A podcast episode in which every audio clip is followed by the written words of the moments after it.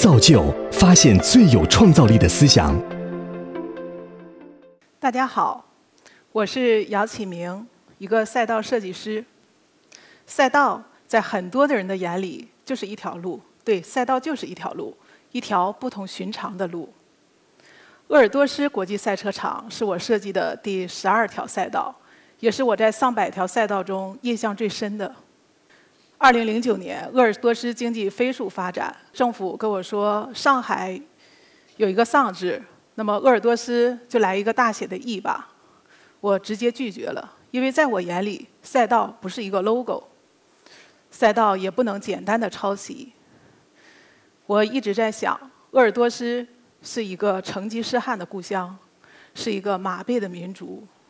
通过怎么样的文化传播，能够让人们感受到马背时代向赛车时代的一种历史跨越呢？我想到了马，所以呢，可以大家看到这样的一组连环画，就是鄂尔多斯赛道的这匹马演变的过程。马呢，终归是马，它需要有四条腿，需要有头，需要有耳朵，需要有尾巴。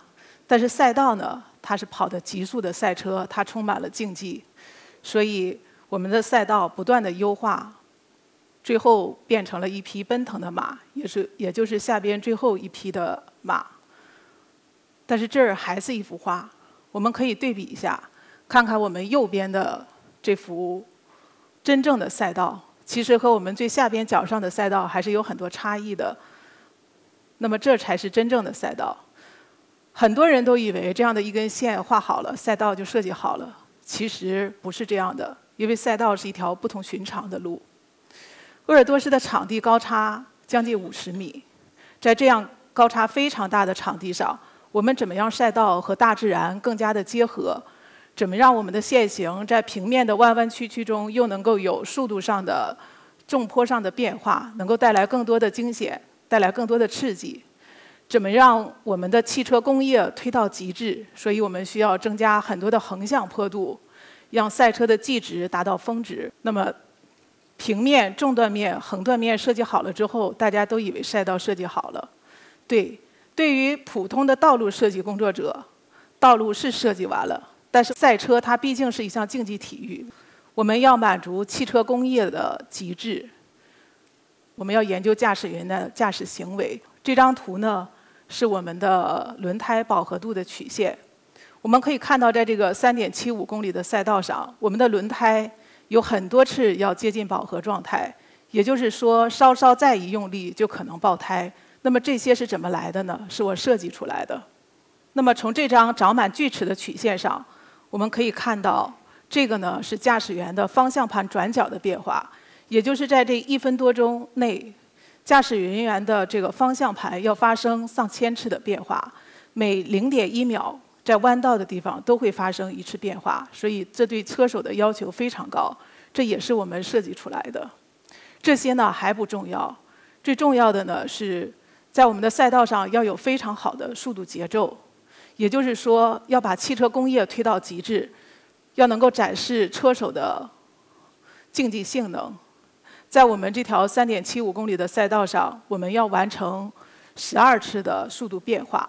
最著名的一到三号弯，这个过程呢，大概在四百米长左右。赛车呢，被车手驾驭着，那车手同时要完成控制他的大脑、他的手还有他的脚。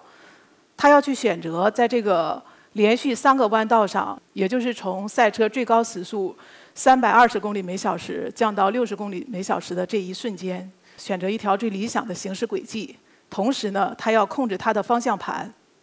从这张红色的曲线图上，我们可以看到方向盘转角的变化。从右边这个波浪的图上面，我们可以看到整个在这六秒钟的时间内，赛车的速度是发生怎样的一个变化？从三百二十公里每小时降到了六十公里每小时。对于大多数的车手而言，能在这四百米长的距离内，在这六秒内完成这次减速，不冲出赛道，已经是非常成功了。但是对于一名优秀的车手，我们还可以完成一次小小的加速，就是我们在这张图上看到的，上面翘了一个小小的尾巴。那么这儿呢，就是真正赛道设计的奥秘。有了这次小小的加速可以为车手争取零点一到零点三秒的时间。其实，在赛道的设计的过程中，我们可以从这张图上的每一个小白点看到，每一个小白点就是千分之一秒。那么，任何的一个千分之一秒，设计师都要需要精准的设计，这样赛赛车手在赛道上才能够创造更多的精彩、更多的奇迹。那么到此呢，大家都会觉得赛道真的设计完了。其实呢，赛车它不仅仅是一项充满了激情的运动，对我而言，更重要的还有安全。因为没有什么比我们的生命更重要了。很多人都认为赛道的安全就是摆了一堆防撞墙在赛道上，其实不是这样的。我们可以回顾一下赛车运动发展的历史，从1950年赛车第一次出现了，吸引了世界的目光，但是也带来了一系列的事故。所以到60年代，所有的汽车运动者都把目光聚集到了车辆的安全上。他们在想，是不是研究更安全的车辆就可以减少事故、减少车手的离去呢？经过十年的时间，发现还是有很多车手在比赛中离我们而去。到了七十年代，目光聚焦到了救援上。那么大家想，是不是提高救援能力就能解决这样的问题呢？但是，一九七八年一场比赛，四位知名的车手接连。殒命，到了八十年代，大家慢慢的开始关注了赛道的安全。直到九十年代，知名车手塞纳的离去，让国际汽联这样的一个官方组织开始关注真正的赛道安全。那么到了两千年，国际汽联规定，在全世界所有的赛道必须要经过他们的安全模拟，必须要获得许可证才能够比赛。那什么是安全模拟呢？安全模拟呢？一会儿我们可以看到，在全世界呢有两套模拟器，一套呢在国际汽联总部，另一套呢是我自己研发出来的。大家可以看一下，先是根据场地构建一个地模，然后呢根据经验寻找一条比较理想的行驶路线，然后呢在这条路线上我们会放上我们要模拟的赛车。去寻找它最优秀的行驶轨迹、最极限的状态，但是这不是一条线，因为这条线上的任何一点都带着速度，也带着它失控之后的滑行轨迹。模拟的作用就在于，我们通过这个滑行轨迹，可以确定缓冲区的大小，可以确定安全设施的强度，可以保住车手万一失控之后他的性命。那么在我们设计的这些赛道上面，到目前为止。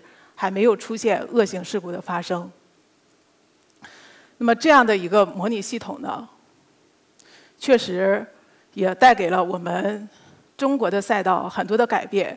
鄂尔多斯的场地也恰恰是经过这样的模拟系统，在一年之后建成了，也迎来了第一场比赛。那么在呃 GT 世界杯大奖赛上，知名的法国车手创造了最快的单圈时间，一分二十九秒幺幺二。那么这样的时间呢，比我模拟的时间呢，一分二十六秒六九七只差了两秒。两秒是多长时间呢？就是我们眨了两下眼。多长的距离呢？三点七五公里。也就是说，我们从外滩到南浦大桥的距离，只是眨了两下眼的时间，这样的一个差距。很多人都以为这下赛道真的设计完了，但是在实际的过程中。核心工作做完，还会有很多很多我们想象不到的问题。比如说，赛车在三百公里每小时的速度下，它对赛道的平整度要求是非常高的。有多高呢？就是拿一个四米直尺，在赛道上任何一点去丈量，它的最大误差不能超过正负三毫米。对于鄂尔多斯的场地，沟壑林立，最大的填土高度已经超过了二十五米。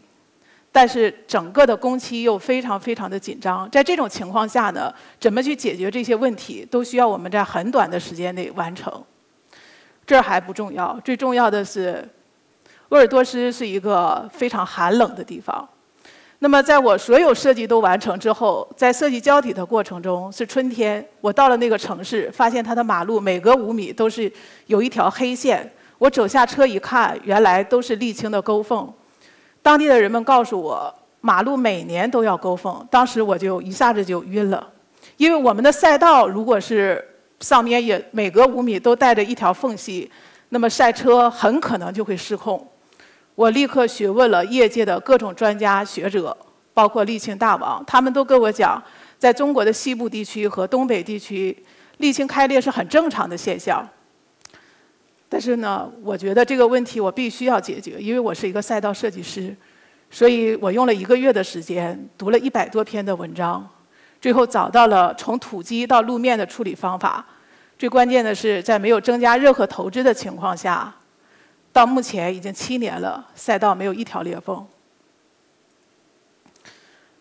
赛道是真的设计完了，但是对于一个场地来讲，它还有很多重要的内容，比如说。我们的看台，一个追风之翼。比如说，我们的维修区，我们的维修区的建筑不仅要满足基本的使用功能，还要有更好的体验性。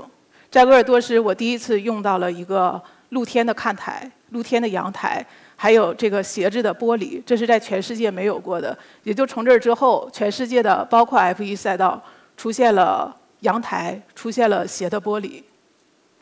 那么这儿呢，只是我设计的上百条赛道中的一条，也只是我设计的十几类场地中的一种。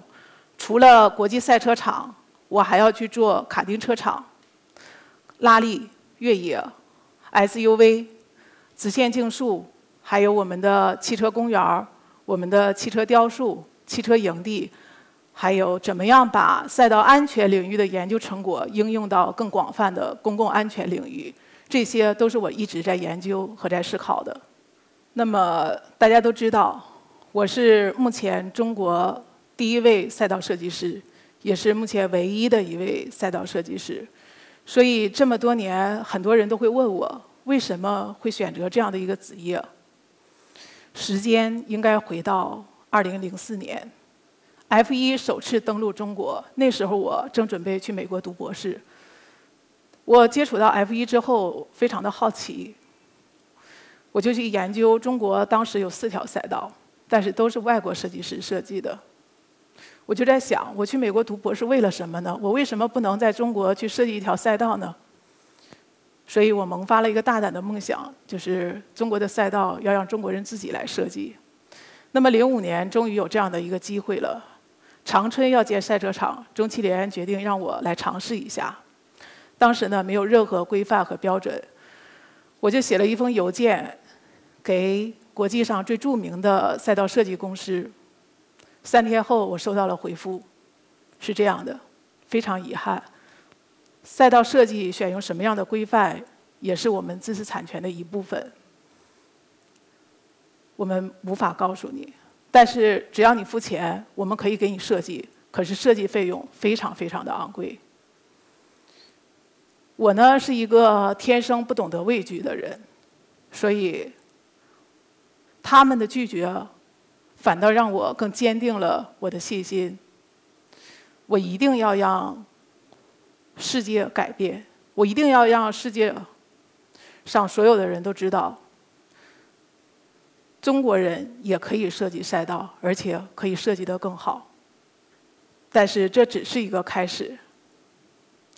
对于一个领域，它是跨界的，需要了解汽车工业，需要了解竞技体育，需要懂得尊重生命，需要爱护自然，也需要最起码的商业知识。这也是一个创新的路，在这条路上，只有不断的。保持科技创新，才能快速的走到国际的前沿。只有不断的创新，才能引领这个行业，改变这个行业。只有不断的创新，才能在非常短的时间内解决我们每一个赛车场中遇到的问题。时间不会等待我们。这也是一条充满了艰辛的路。任何一个狭小的错误，都可能会导致车手殒命。我们需要在大量的知识中去寻找一个平衡点，而且赛车每年都在变，这个平衡点呢也一直会变。当然，这也是一条充满了争议的路。高处不胜寒，因为走上了这条路，所以很多人呢也会质疑：甚至诋毁。但是对我而言，我面对这些事情，我喜欢选择活在自己的世界里，对一切都视而不见。当然，这也是一条充满了诱惑的路，因为在这条路上呢，我需要去研究商业。为了让我们的赛道更有生命力、更有价值，我需要研究大量的商业行为。但是我研究商业，我拒绝成为一个商人。这也是一条不同寻常的路。从曾经大众对赛车知之甚少，到如今汽车运动爱好者与日俱增；从1996年中国拥有第一个赛车场，到如今汽车运动在神州大地方兴未艾。